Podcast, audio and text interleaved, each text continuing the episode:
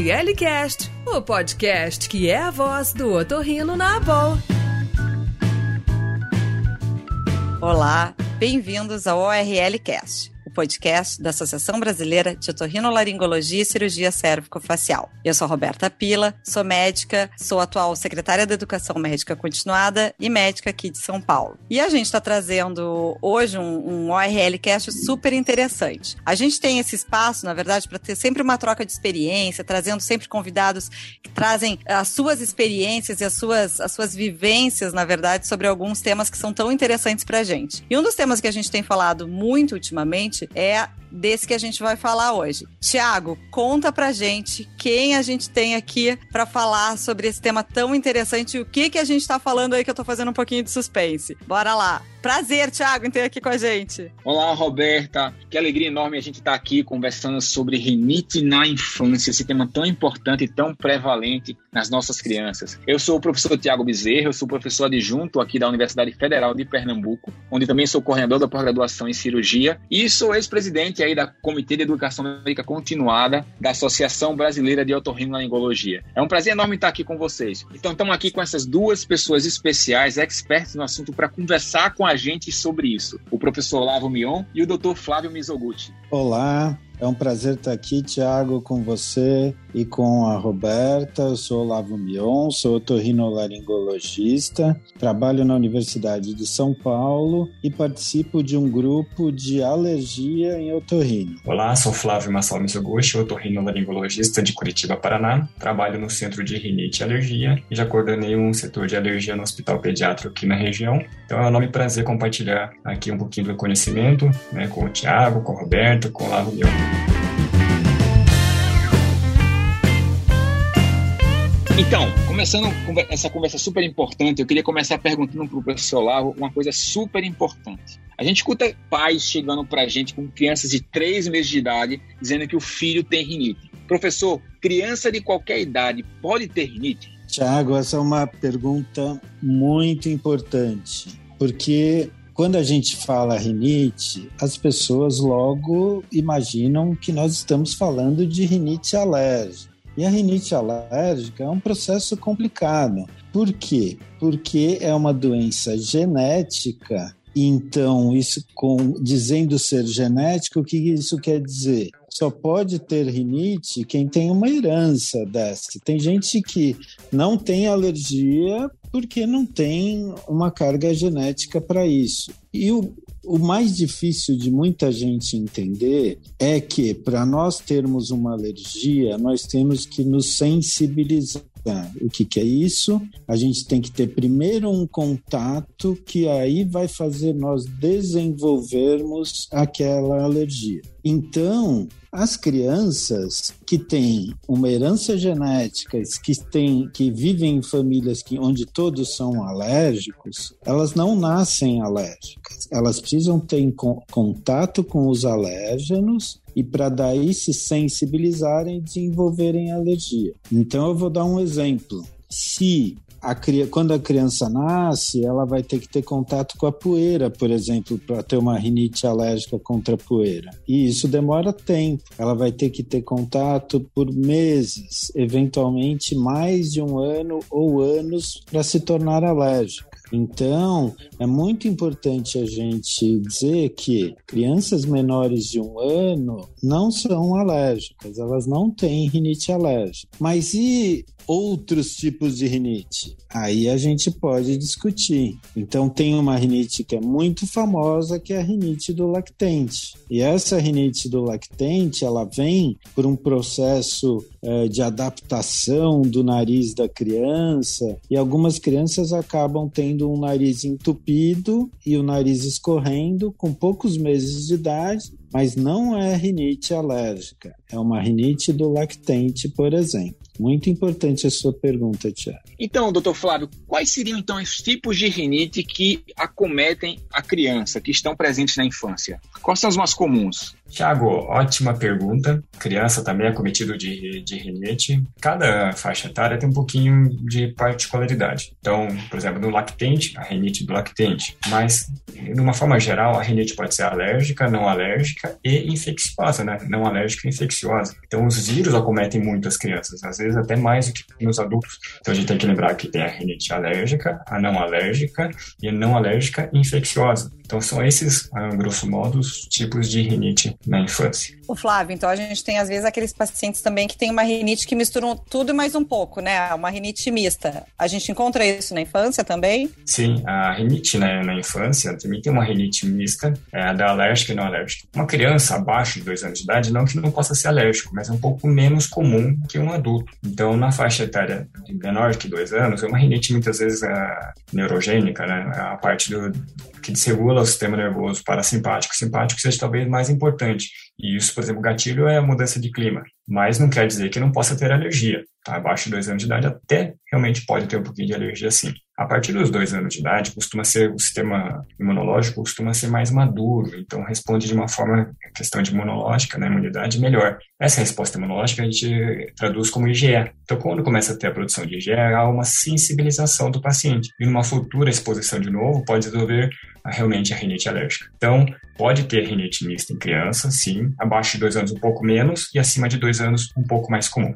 Então, Flávio, deixa eu ver se eu entendi o que você falou. Vê só. A gente tem crianças até dois anos que têm uma resposta que é inespecífica a irritantes, né, como poluição, frio, a, a mucosa nasal, predominantemente isso, ou uma resposta mais parasimpática. O que significa isso? É como se elas não tivessem aprendido a manter o nariz desobstruído. O sistema nervoso automático dela, autônomo, não consegue manter a via respiratória bem aberta. E aí, a partir dos dois anos, eu começo a aumentar a quantidade de crianças que teriam a rinite propriamente alérgica. É isso que você disse? week. Realmente é isso, Tiago. Um bom resumo. É, o sistema imunológico ele vai amadurecendo com o passar do tempo, né? Não que, como eu falei, dois anos é uma idade assim, um marco, assim, mas não que não possa antes disso ter criança que tenha um sistema imunológico mais maduro. Mas em média, com dois anos de idade, pode ter já um período de sensibilização do anticorpo IgE, IgE específico ao alérgeno, e aí sim, uma futura exposição, desencadear os sintomas de rinite alérgica. Perfeito, Tiago. Nossa, realmente muito interessante isso da, da questão dessa diferenciação da rinite nas, nas nossas crianças, né? E aí vem aquelas perguntas básicas, assim, como a gente faz o diagnóstico da rinite nessa, nessa criança? Flávio, o que, que, que a gente faz? Olha, Roberto, excelente pergunta. E às vezes até eu fico na dúvida, será que é rinite mesmo? né? Então é, uma, é difícil, né? Criança, principalmente quando não fala, vai depender basicamente de, exame físico, né? E os pais, né, de primeira viagem não te dão muita informação. E principalmente foi o pai sozinho, né? Se for o pai sozinho na consulta, não vai te dar muita informação ainda. Então o diagnóstico de rinite na criança é um desafio para nós especialistas. É, basicamente, assim, existe exame também, tá? Então é, é história, exame físico em alguns casos a gente tem que recorrer a algum exame que confirme se tem ou não alergia. Nesse caso, se for uma criança maior, co colaborativo, podemos recorrer ao teste cutâneo, né, que é conhecido como prick test. Já uma criança um pouco menor, que não vai deixar ficar né, 20 minutos, 15, 20 minutos com o reagente no braço, que não vai deixar dar aqueles pequenas pitadinhas, né, com lanceta no braço, Nesse caso, talvez recorremos à dosagem de IgE específico. Então, isso é para fechar o diagnóstico de alergia. Então, o diagnóstico de rinite é clínico, é história, exame físico. Se é alérgico ou não, podemos recorrer com os exames tanto RAST, né, dosagem de específico, ou com o click test no teste em vivo no paciente. Ô professor Lau, veja só. Então, a gente tem uma doença que é muito prevalente e a gente tem uma queixa que é muito comum no nosso consultório. Mas tem uma outra queixa que também é muito comum no nosso consultório, que são as mães chegam e falam assim: professor Olavo, meu filho vive resfriado. Como é que eu diferencio isso no dia a dia? Como é que eu consigo entender se, na verdade, esse resfriado, na verdade, não é uma rinite alérgica sem controle? É muito interessante é, essa junção da rinite ou da rinite alérgica e dos resfriados. E isso nós até chamamos de rinite mista. E na verdade, os sintomas são muito parecidos, né? E por quê? Espirro, rinorreia, obstrução nasal, é, tem tanto no, no resfriado quanto na rinite. E é, o prurido nasal também. Né? Então, realmente, a mãe pode chegar no, no nosso consultório e dizer: o meu filho fica resfriado toda semana. ou meu filho fica resfriado todo mês. E a gente sabe que pela incidência dos resfriados na criança acontece aí, é, vamos dizer, de 6 a 10 vezes por ano, né? Então realmente dá para confundir, mas a clínica é muito importante, né? Então, perguntar tudo, quando começou, o que desencadeou, isso é muito importante, porque na maioria das vezes o resfriado ele aparece sem um fator desencadeante, ou se existiu foi o contato com alguém que estava resfriado. Agora, a rinite, existe um contato com o fator desencadeante. Ah, teve contato com poeira, quem é alérgico a poeira, teve contato com o cão, quem é alérgico a cão, gato, a mesma coisa. E aí o paciente, a criança começa a ter os sintomas. E isso é muito importante da gente tentar diferenciar. O exame físico, ele pode também nos ajudar nessa diferenciação. Por quê? A a rinorreia da rinite alérgica, geralmente ela é uma coriza hialina. O resfriado na criança, muitas vezes, ele é uma secreção espessada, de coloração esbranquiçada ou amarelada, eventualmente até esverdeada, é, diferente de uma crise de rinite. O resfriado tem os sintomas é, infecciosos mais típicos, como tosse, é, pode ser precedido né, de aumento da temperatura, de febre, é, às vezes a criança até refere dor de cabeça, coisas que são mais difíceis é, numa crise de rinite, apesar de que a tosse ela pode acontecer, mas não igual à tosse do resfriado. Mas diferenciar rinite alérgica de resfriado é um dos maiores desafios do otorrinolaringologista, eu poderia dizer. Flávio, me diz uma coisa. A gente já falou brevemente ali, uh, quando a gente começou a falar sobre o diagnóstico da rinite, que ela, além da parte da anamnese, do exame físico e dessa questão tão importante da gente fazer a investigação com os pais, às vezes a gente tem alguns exames para pedir. E aí sempre a gente questiona exatamente essa coisa da criança menor de dois anos, é, se vale ou não fazer teste para fazer a investigação. Eventualmente, os pais não deixam porque pode, pode dizer, ah, meu, eu não quero fazer meu filho sofrer.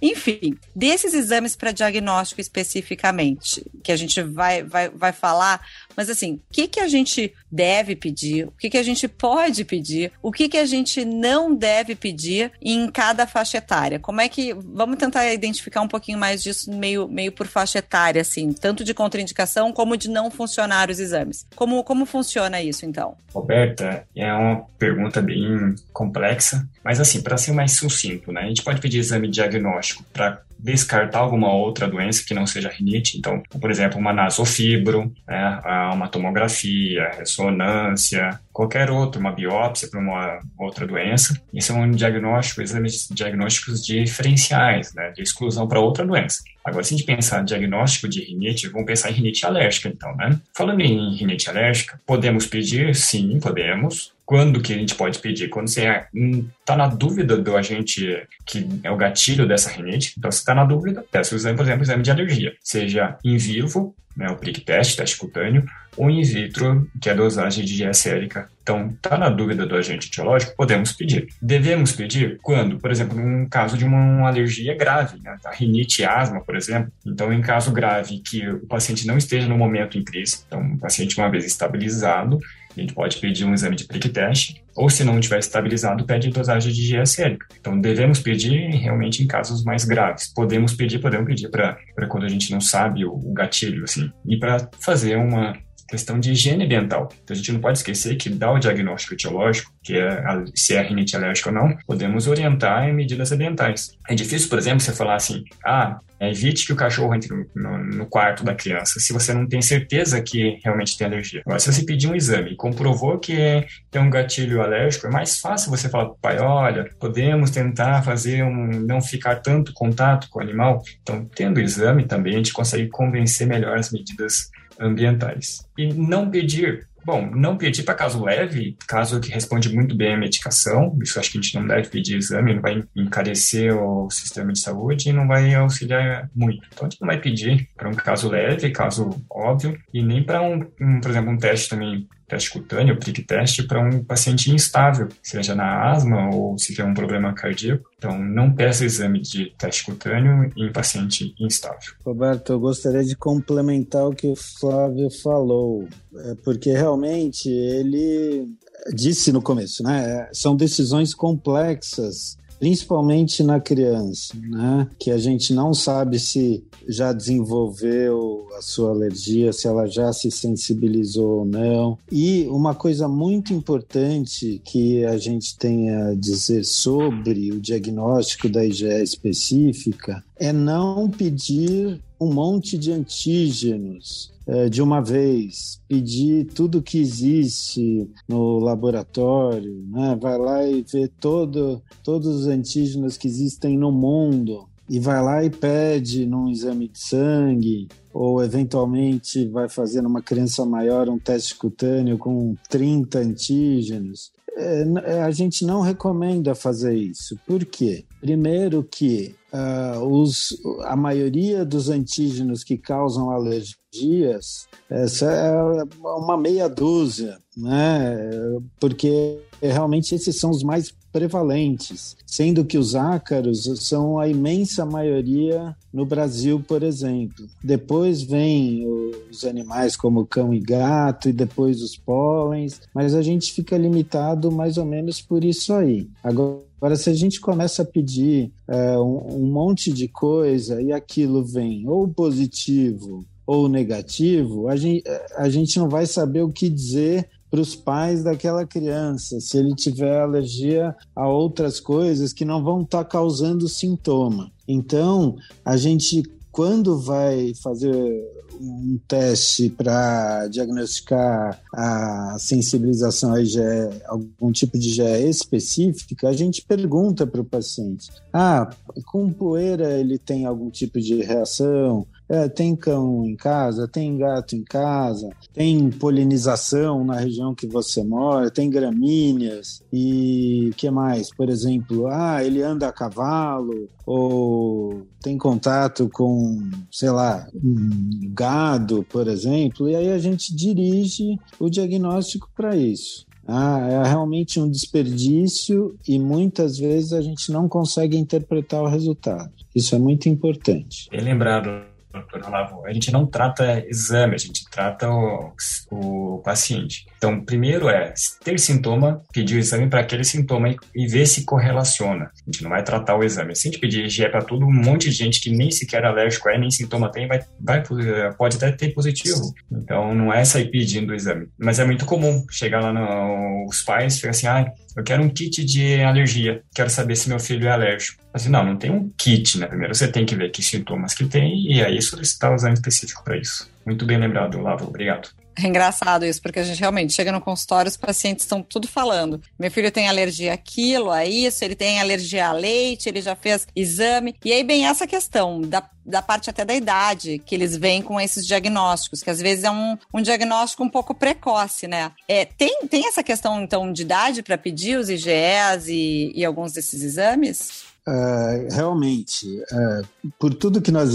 estamos falando aqui desde o começo, eu, eu acho que a gente, quando vai pedir um teste alérgico para criança, a gente já tem que ter dado todas as chances dela não ser alérgica. Ou seja, o que, que eu estou querendo dizer com isso? assim, a partir dos dois anos. Por quê? Porque se eu pedir o teste, mesmo sendo de uma família de alérgicos, eu, eu vou desperdiçar um teste, eu também vou, não vou conseguir interpretar aquilo corretamente. Porque a criança pode ter sintoma de rinite, ter antecedentes familiares de rinite, e você pede um exame, por exemplo, com um ano de idade, vai vir negativo. Aí a família vai achar que aquela criança não é alérgica, por exemplo. E na verdade ela vai poder ainda desenvolver a sua se sensibilizar mais para frente, então com dois anos, por exemplo, ela vai se sensibilizar. E o contrário também é verdadeiro, quer dizer, se por um acaso o exame por algum motivo deu positivo e aquilo pode ser um falso positivo. E aí, se a gente repetir com dois anos, vai dar negativo, por exemplo. E aí você vai né, taxar uma criança de alérgica quando ela não é alérgica. Por isso que na criança realmente saber interpretar os exames diagnósticos é muito importante. E como o Flávio já falou anteriormente, às vezes a gente a gente vai tratar e nem vai ter o diagnóstico que a gente vai deixar mais para frente. Importante é fazer a criança ficar boa dos sintomas, que ela durma bem e lembrando que justamente a gente já falou muitas dessas infecções a gente pode estar confundindo com o resfriado, por exemplo. Então, doutor Flávio, mas aí a gente tem alguns colegas que conseguem fazer o prick test no consultório, outros não têm à disposição isso, e sempre fica aquela dúvida para esses colegas e o paciente: tem algum que é melhor que o outro? É melhor fazer prick test? É melhor pedir o Unicap no sangue? Qual, que você acha que é melhor? Tiago, esse é um, um tema bem interessante e é sempre essa pergunta, né? Qual que é melhor? Teste cutâneo ou teste de IgE específico no sangue, né? Então, assim, eu falo, é individualizar. Tá? Tem que entender o que vocês estão pedindo. Então, assim, quando a gente pede teste de alergia, é de uma forma direta ou indireta, a gente vai querer saber se tem ou não IgE específico. IgE no sangue está circulando no, no sangue do paciente, você pediu IgE específico para ácaro, o que for, mas está circulando no sangue, não está aderido ao mastócito, tá? Então, a IgE é sérico, tá lá. Já quando você faz o teste cutâneo, você vai tentar achar uma pápula na pele. Quem produz a pele é a histamina, que foi liberado do mastócito. Então, a princípio, você vai dosar no RAST, no exame de IgE específico, solto no sangue, e quando você faz o prick test, quando você tiver reação da pápula, é porque o mastócito tinha IgE aderido na superfície. E aí, quando você fez o teste antígeno, degranulou o mastócito. Então, os dois de uma forma direta, achar a quantidade de IgE e outro de uma forma indireta, não sei a quantidade de IgE que tem, mas o que tem está aderido ao mastócito porque formou pápula. A diferença é essa, então você vai procurar IgE. Você tem que entender que se você, no caso do prick test, você está querendo degranular, né, desgranular o mastócito liberando histamina, um paciente que faz uso contínuo de antistamínico não vai conseguir fazer esse exame, tá? Então, ah, é melhor exame, mas nesse caso não é, então. Então a gente tem que saber para quando pedir. Se você quer fazer o prick test, não pode ter um antistamínico neutralizando o exame, tá? Então, eu acho que ele é mais fiel à clínica, porque você está testando o mastócito sensibilizado já e soltou a histamina. Quando você pede o IgE, esse IgE está circulando, e se seu mastócito não tiver receptor para o IgE? Ele é sensibilizado, porém não alérgico. Então, o que as pessoas têm que entender é que dosou IgE não quer dizer que esse IgE está ligado no mastócito, tá no sangue. Fez prick test, esse mastócito tinha IgE na superfície. Então, o paciente é sensibilizado e, teoricamente, mais propenso a ser alérgico, porque o mastócito dele tem receptor para esse IgE. Então, basicamente, é isso. Os dois são para detectar o IgE um aderido na superfície do mastócito, e por isso o mastócito vai degranular, e o outro está no, no, sangue. É, a vantagem também do, do prick test é que você faz em questão de minutos, né? Em 15, 20 minutos você tem resultado no consultório já, se o paciente é, é um provável alérgico ou não. E já a dosagem de laboratorial vai demorar algumas, alguns dias para esse paciente ir no laboratório, fazer o teste e retornar contigo. Então tem essa desvantagem também. Tempo. Custo.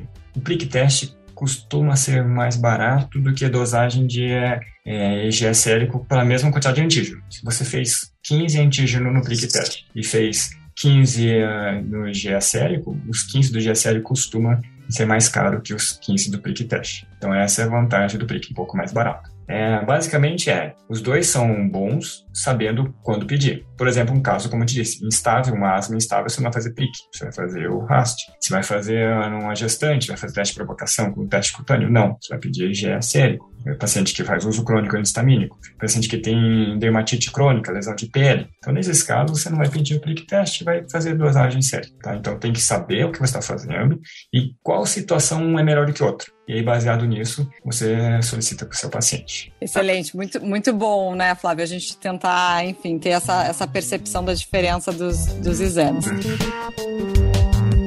Você está ouvindo ORL Cast. Agora a gente vai, na verdade, para uma, uma outra fase aí. Vamos falar um pouquinho da, da questão dos nossos, da, enfim, dos nossos, do nosso tratamento. Como é que funcionam, então, a questão, enfim, do uso de, da, das medicações, da, dos antihistamínicos. E tem essa questão de primeira geração, segunda geração, enfim, da questão dos mais antigos para os mais atuais. Como funciona cada um e o que, que ele, ele vai trazer de benefício para a gente? Doutor Olávio, o que, que o senhor tem, tem a, a nos falar sobre, sobre os antihistamínicos? Os antistamínicos, eles são a classe de medicamentos mais importante para rinite alérgica. Por quê? Porque já faz quase 100 anos que nós usamos antistamínicos para as alergias. Então, eles têm um peso muito importante aí em toda a história das alergias. Os antistamínicos eles foram inventados antes de da medicina saber exatamente como funcionava a alergia. E eles têm uma história muito interessante, porque lá na década de 30, eh, quando estavam se desenvolvendo os anestésicos para cirurgias, eles descobriram um tipo de medicação que era um péssimo anestésico, mas era ótimo quando eles administravam porque os pacientes paravam de ter sintomas alérgicos. E aí descobriu-se que os antihistamínicos eram bons para as alergias e esses eram os antihistamínicos mais antigos. Um dos mais antigos que a gente conhece, que é lá da década de 50, é a clorfeniramina, que é o típico antihistamínico de primeira geração. Eles são de primeira geração porque eles têm um efeito antihistamínico muito potente e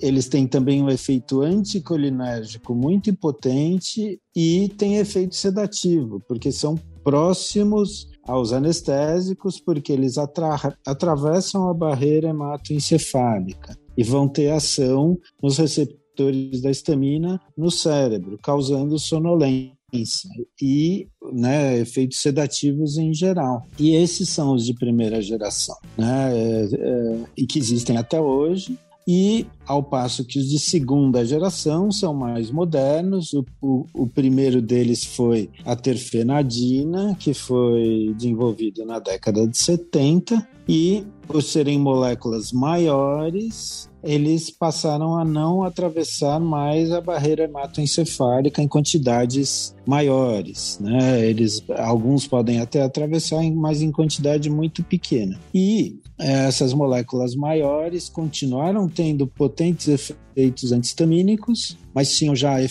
por serem moléculas mais específicas, tinham efeito anticolinérgico menor e quase nenhum efeito sedativo. Tinha não, né? Tem, porque todos os antihistamínicos modernos que nós usamos hoje são considerados de segunda geração. Então, o mais uh, recente que nós usamos até hoje que foi criado lá na década de 80 é a zelastina. E depois da zelastina veio a loratadina, a cetirizina, a fexofenadina, ebastina, e essas uh, medicações geraram outros metabólitos ativos, então a loratadina deu origem à desloratadina, que é onde um radical foi retirado da loratadina a cetirizina deu origem, ela foi uma molécula purificada e deu origem à levocetirizina, que é o destrógeno da cetirizina, que é o que a parte da molécula que funciona. A rupatadina também é um derivado da loratadina.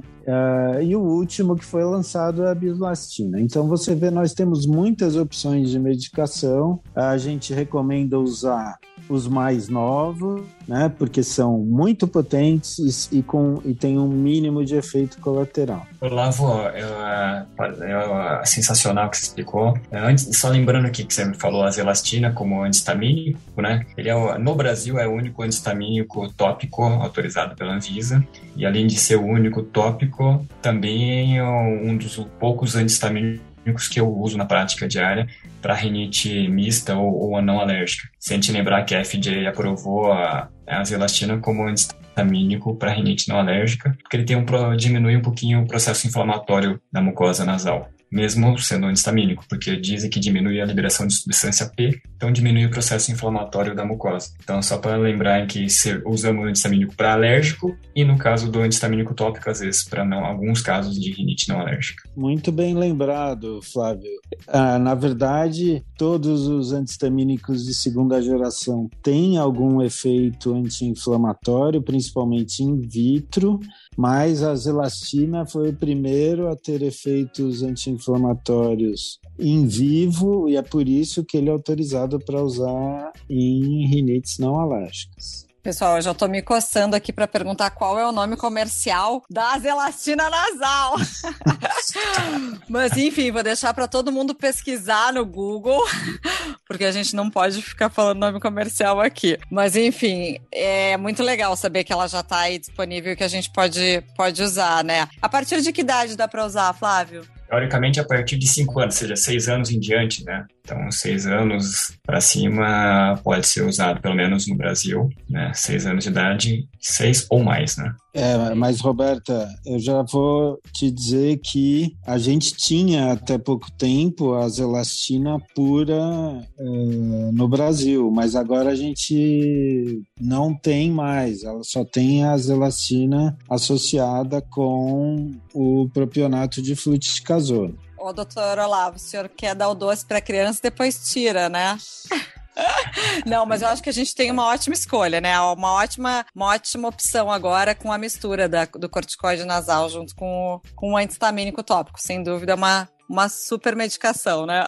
Já que a gente não pode falar aqui sobre nome de, nome de medicamento, nome de marca, mas eu queria fazer uma pergunta para vocês dois. Quais são os dois antihistamínicos não sedantes que você geralmente faz mais opção? Você primeiro, professor Olavo. Eu tenho preferência por alguns antistamínicos. Por quê? As medicações que a gente tem experiência são aquelas que a, é, que a gente prescreve mais porque a gente confia e, claro, eu falei que todos têm um perfil de segurança muito bom, mas alguns têm um perfil de segurança, melhor, de segurança melhores que os outros, como, por exemplo, a fexofenadina e a bilastina.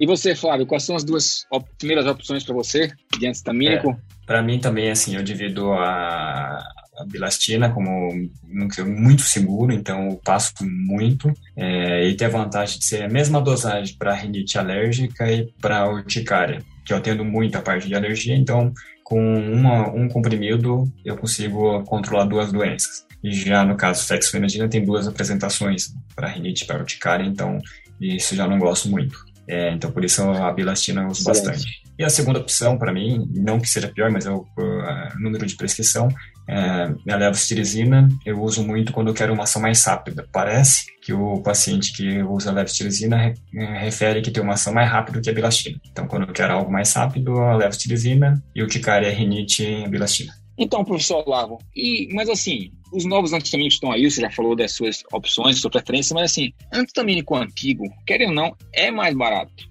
Né? Mas é um barato que pode sair caro? Tem algum problema da antistamínico mais antigo para criança? Tem problema da antistamínico mais antigo para criança. Mais antigo, né, de, de os clássicos ou de primeira geração, eles causam sonolência. E o que descobriu-se já há muitos anos em estudos de aprendizado em crianças é que se mesmo se você der um antistamínico que dá sonolência à noite para a criança, ela vai aprender menos no dia seguinte. E crianças é, que usaram antistamínico de primeira geração em estudos de aprendizado aprenderam menos do que as crianças que usaram os antistamínicos de segunda geração, os mais modernos. É por isso que a gente evita ao máximo usar antistamínico de primeira geração em crianças. Bom, seguindo na sequência aí dos antigos, eu quero perguntar uma coisa, vou colocar vocês na berlinda agora. E os descongestionantes orais?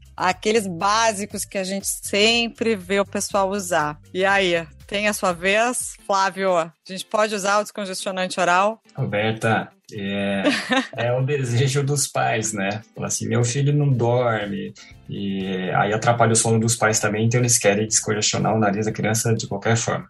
Mas descongestionantes orais em criança eu, eu não gosto, não passo, não faz parte da minha prática do dia a dia. Tá? Tem efeitos colaterais, seja cardiovasculares e neurológicos, né? seja uma, uma arritmia cardíaca ou convulsão, cefaleia. Não faz parte da minha rotina no dia a dia uh, usar descongestionante oral. Prefiro um antistamínico de ação rápida e um corticóide tópico nasal, quando possível, lavagem nasal mas descongestão oral não costumo fazer pelos efeitos colaterais que podem ser mais graves. Doutor Olavo, e a Sim. história da fenilefrina? Me conte essa história da fenilefrina. O que, que acontece com descongestionante oral que tem fenilefrina? Então, uh, em primeiro lugar, eu queria dizer, Roberta, minha opinião é exatamente igual à do Flávio. Eu já vi muito efeito colateral de alguma coisa de em crianças, tá? Em, há muitos anos que eu também não uso. E aí, justamente, as, é, alguns médicos e mães, etc., dizem que uma composição que usa antistamínico de primeira geração associado à felinefrina não, não costuma causar muito problema. E há alguns anos descobriu-se em estudos de absorção que a fenilefrina, se você der por via oral, ela acaba sendo digerida no, no estômago de uma maneira que inativa a molécula. E é por isso que esse, esses, essas medicações acabam não tendo efeito colateral e muitos, muitas mães gostam. Mas, na verdade, você está tendo só o efeito do antistamínico de primeira geração e não o efeito descongestionante da felinefrina, que tem muita ação tópica, mas não por via oral. Nossa, uma informação muito importante para a gente, né? Muito, muito, que a gente acaba realmente recebendo várias receitas, principalmente, enfim, acaba tendo, claro, entre otorrinos, mas também pediatras, que fazem esse combo de medicação. Então, realmente, essa informação acho que é muito, muito válida para o nosso, nosso aprendizado e para nossa prática clínica. Excelente. Então, dando sequência para isso, professor, uma pergunta de uma resposta rápida e uma de uma resposta longa. A primeira, corticoide nasal ainda é padrão ouro para tratamento de rinite alérgica? Sim ou não.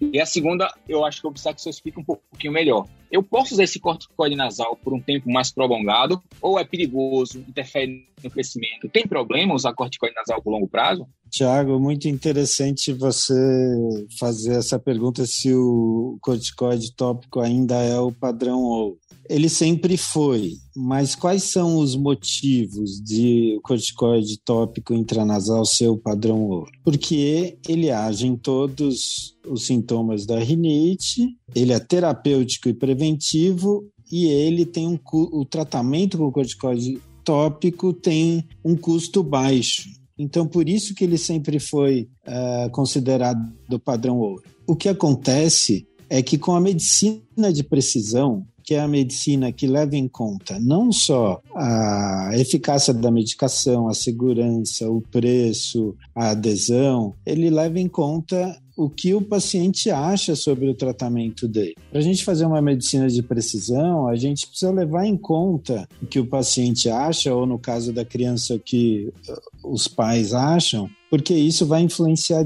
diretamente no resultado do tratamento. Eu não, não adianta eu prescrever uma medicação tópica para uma criança que não consegue usar o spray no nariz. Vai ser contraproducente e a criança vai acabar não tratando a sua rinite. E o que a gente quer é que os pacientes com rinite tratem corretamente. O Flávio já falou que o antistamínico age bastante rápido. Eu já falei aqui que tem uma ação excelente contra os sintomas da rinite. Então, por que não dar uma medicação oral como primeira opção? Isso aí a gente vai ter que discutir entre médico e paciente. Isso que é medicina de precisão. Então, agora vamos para outra parte da questão. Corticoide nasal por um longo tempo. É, é permitido? Bom, lá desde a década de 80, que nós vimos que o corticoide tópico, que também tem os mais novos e os mais antigos, eles, os mais novos vão ter menos efeito adverso. Eles praticamente não é, causam os efeitos no eixo hipotálamo, hipófise adrenal. Então, esses mais novos têm estudos de segurança de, de uso por um ano, porque é a exigência lá dos comitês europeus e americanos. Então, a gente sabe que é muito seguro em crianças que não causam problemas de crescimento. O único que se identificou problemas de crescimento foi justamente o mais antigo, que é a beclometasona, né? E que justamente quando parou de usar a medicação, a criança recuperou o que ela tinha parado de crescer. Só não vamos confundir as gotas de corticoide que ainda existem, né, que justamente são muito antigas, lá da década de 60, essas sim são absorvidas e causam é, alteração do eixo hipotálamo e hipófise adrenal. Né? Mas os corticoides tópicos intranasais e spray não causam problema. Agora, a gente tem que sempre, principalmente quando fala em criança, usar a dose correta, porque os estudos são com a dose correta. Se a gente usar uh, doses maiores, a gente pode ter sim problemas. ORL Cast, o podcast da boa. Ô, Flávio, me diz uma coisa, além da questão do corticoide tópico, enfim, hoje a, eu acho que uma das das coisas que a gente mais fala, eventualmente até mais vê nos, nos, nas mídias de otorrino, ouve em aula em congresso, é sobre a lavagem nasal. Agora, me explica se a lavagem nasal é tudo isso para rinite alérgica. Conta um pouquinho aí sobre o que que qual o papel da lavagem nasal para rinite. Ótimo, é, é tá na moda agora falar de, de lavagem nasal, aqueles vídeos de colocar seringa com, de um lado com soro e sai secreção do outro, né? É, todos os pais perguntam, né, posso fazer lavagem do meu filho, como é que eu faço? Então, assim, lavagem nasal para rinite realmente é importante. Né? Nosso nariz produz bastante muco e quem tem rinite alérgica produz mais. É, eu vi recentemente no artigo de neonatologia que crianças, né, neonatas, produzem 0,1 a 0,3 miligramas quilo dia de muco. Tipo, uma criança pequena, só isso já é capaz de entupir o nariz. Então, nesse caso, né, é, a lavagem nasal é fundamental. Não vai ser um antistamínico, não, nessa faixa etária nem para passaria, mas não seria um antistamínico que melhoraria. Nesse caso, a lavagem nasal seria fundamental. Então, pra, seja para rinite alérgica, como você perguntou, mas para as outras rinites também aconselho. Por quê? Porque ele melhora o clearance mucociliar, ele melhora a, a limpeza né, do, do muco no nariz, para todas as rinites. Além disso, a lavagem nasal, no caso de uma rinite alérgica, você vai tirar os antígenos, né, que ficam aderidos à mucosa, diminuindo o estímulo alergênico também.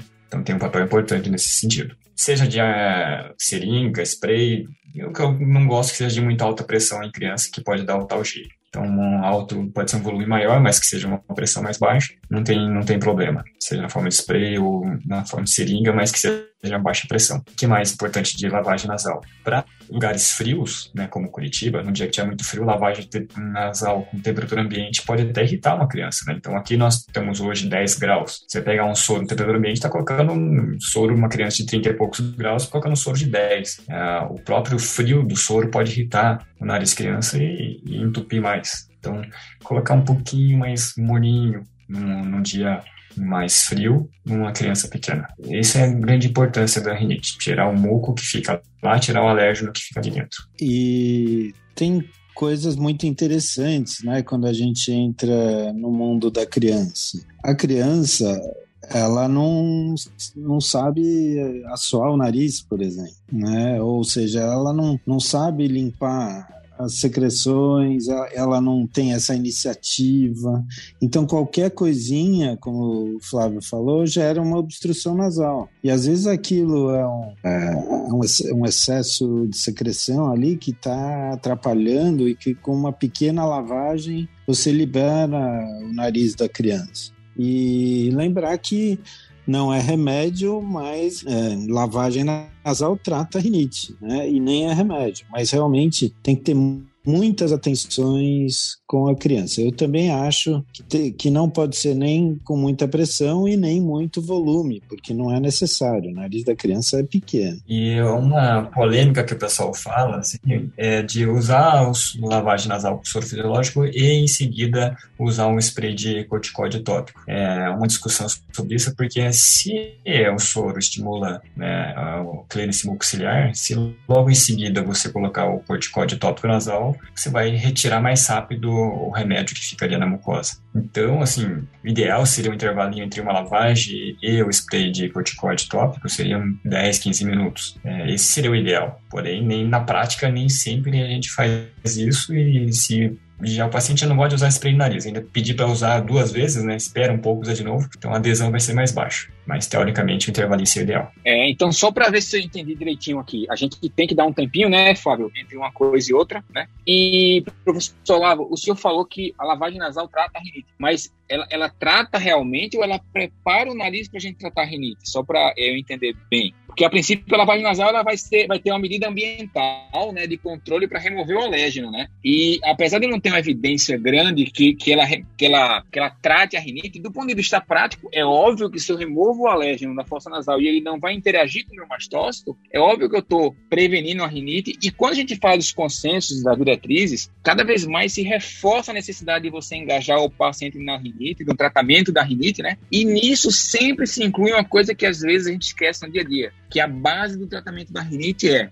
lavagem nasal, que o senhor falou muito bem, e controle ambiental, né? Sim, porque a lavagem nasal ela complementa o controle ambiental, como vocês mesmos disseram. Né? Você limpa o nariz do antígeno, não vai ter uma reação de causa e efeito, não vai desencadear a reação imediata à rinite alérgica. E o que acontece é que existem estudos mostrando que em crianças, inclusive, que se você faz lavagem nasal regularmente, diariamente, as crianças vão ter menos sintomas do que as crianças que não fizeram a lavagem nasal. Né? Você, você melhora todos os sintomas, eh, evita a reação alérgica e você está tratando daquele muco alterado que é causado pela rinite alérgica. Adiantando um pouquinho mais, professor, já aproveitando que você está falando sobre a lavagem nasal, né? Qual seria a indicação do antileucotrieno na criança, na sua opinião? Qual seria a hora de você mudar a terapêutica? Porque a gente sempre pensa, somente os mais jovens que escutam muito os nossos podcasts, né, eles pensam assim: não melhorou, muda o remédio, né? E a gente sabe, voltando à história da, da, do controle ambiental e da lavagem nasal, que a primeira coisa que a gente tem que pensar quando o paciente não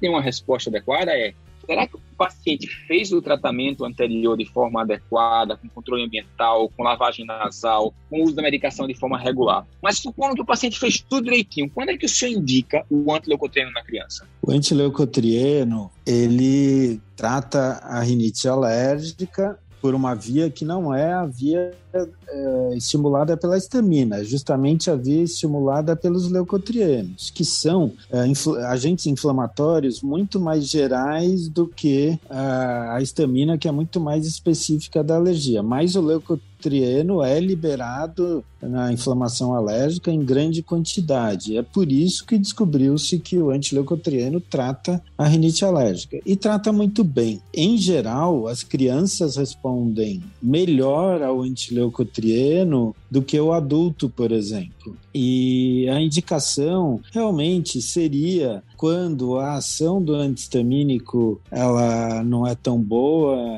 na, criança, a criança não responde tão bem ao antihistamínico, e naquelas crianças que têm uh, sintomas alérgicos mais uh, gerais, respiratórios mais gerais. Criança que tem crise de asma ou que teve algum tipo de bronquite inespecífica, crianças que têm otites associadas às crises de rinite. A gente vê que essas crianças respondem muito bem ao antileucotrieno. E muitas vezes acaba sendo a primeira, até a, a, o primeiro medicamento a ser utilizado em crianças justamente de a partir de dois anos, elas costumam responder muito bem. Uma dica assim na prática que eu costumo fazer é é, claro, como eu concordo com o que ela falou, criança que não respondeu bem a um antistamínico, assim. Mas se a gente pensar assim, ó, é, na fisiopatologia.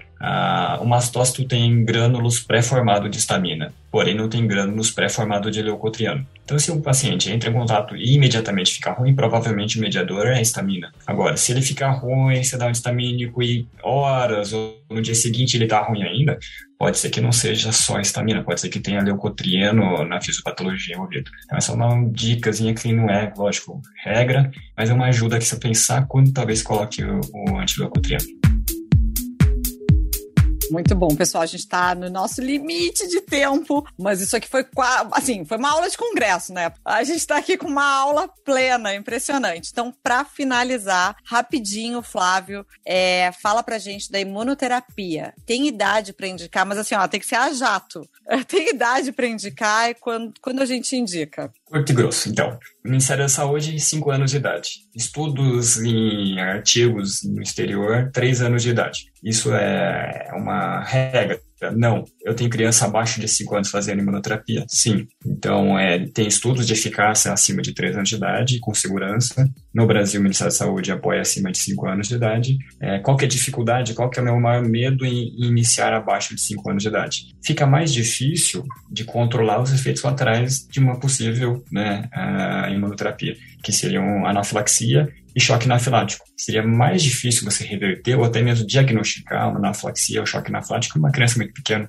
Então, eu uso essa mais ou menos 5 anos como Ministério de Saúde preconiza, mas se uma criança de 4 anos grande, que já conversa bem, você explica bem para a criança, ele já fala um pouquinho dos sintomas, não tem por que talvez não passar a imunoterapia mesmo abaixo de 5 anos. É, pessoal, realmente é, é, muito importante a gente ter essa percepção de tratamento, né? Uh, e é o que a gente tem falado hoje. O que a gente precisa realmente é, é pensar é que a gente precisa melhorar essas crianças para diminuir os fatores e, e, os efeitos dessa rinite nessas crianças mesmo, seja fadiga, todas as alterações de déficit de, de aprendizado, alteração de crescimento, déficit de atenção, até questão de apneia do sono, da respiração oral. Então, realmente, entrar em toda essa, essa função aí de, de saber exatamente o que, que a gente faz fazer para elas para melhorarem é, é fundamental, né, Tiago? Excelente, doutor Flávio, excelente professor Larro. E eu tenho três últimas coisas que eu gostaria de falar para quem está nos escutando, que são super importantes. Primeiro, fica ligado a gente tem tudo para conseguir ter o Congresso Brasileiro esse ano em Fortaleza. Segundo, acesse nossos portais, nós temos o portal Vox, que é exclusivo para os associados. Temos o Otorrino e Você, que tem vários conteúdos que é feito para você poder compartilhar com seus, seus seguidores. E temos o nosso portal, a Bolsa ECF, onde tem todas as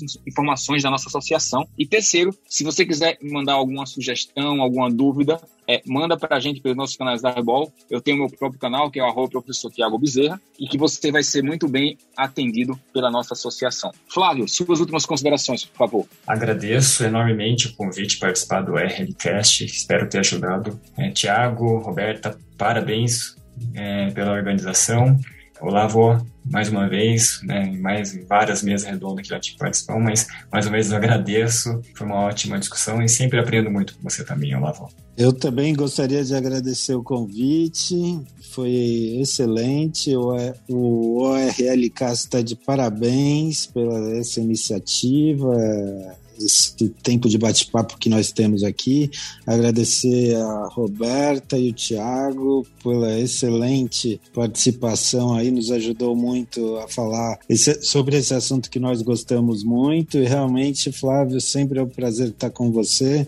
Assim como muitas nós já estivemos juntos, ainda estaremos juntos em muitos outros eventos. Obrigado, pessoal. É isso aí. Bom, a gente realmente vai finalizando por aqui. Eu, de novo, queria agradecer a parceria de vocês Tiago, meu parceiro de muitos conectes e muita, muita educação médica continuada por aí. Doutor Olavo, um prazer, um, enfim, enorme ter o senhor aqui para falar com a gente. Flávio, muito, muito obrigada. Foi muito bom, realmente. E, enfim, obrigada a todos vocês que nos ouviram. Espero que vocês tenham aproveitado. Essa aula foi sensacional. Valeu cada minuto que a gente ficou aqui podendo participar e aproveitar. E lembrar para vocês que toda sexta-feira a gente lança um novo episódio de manhã bem cedinho. Espero vocês nos próximos ORL Casts. Nos vemos em breve. Até lá!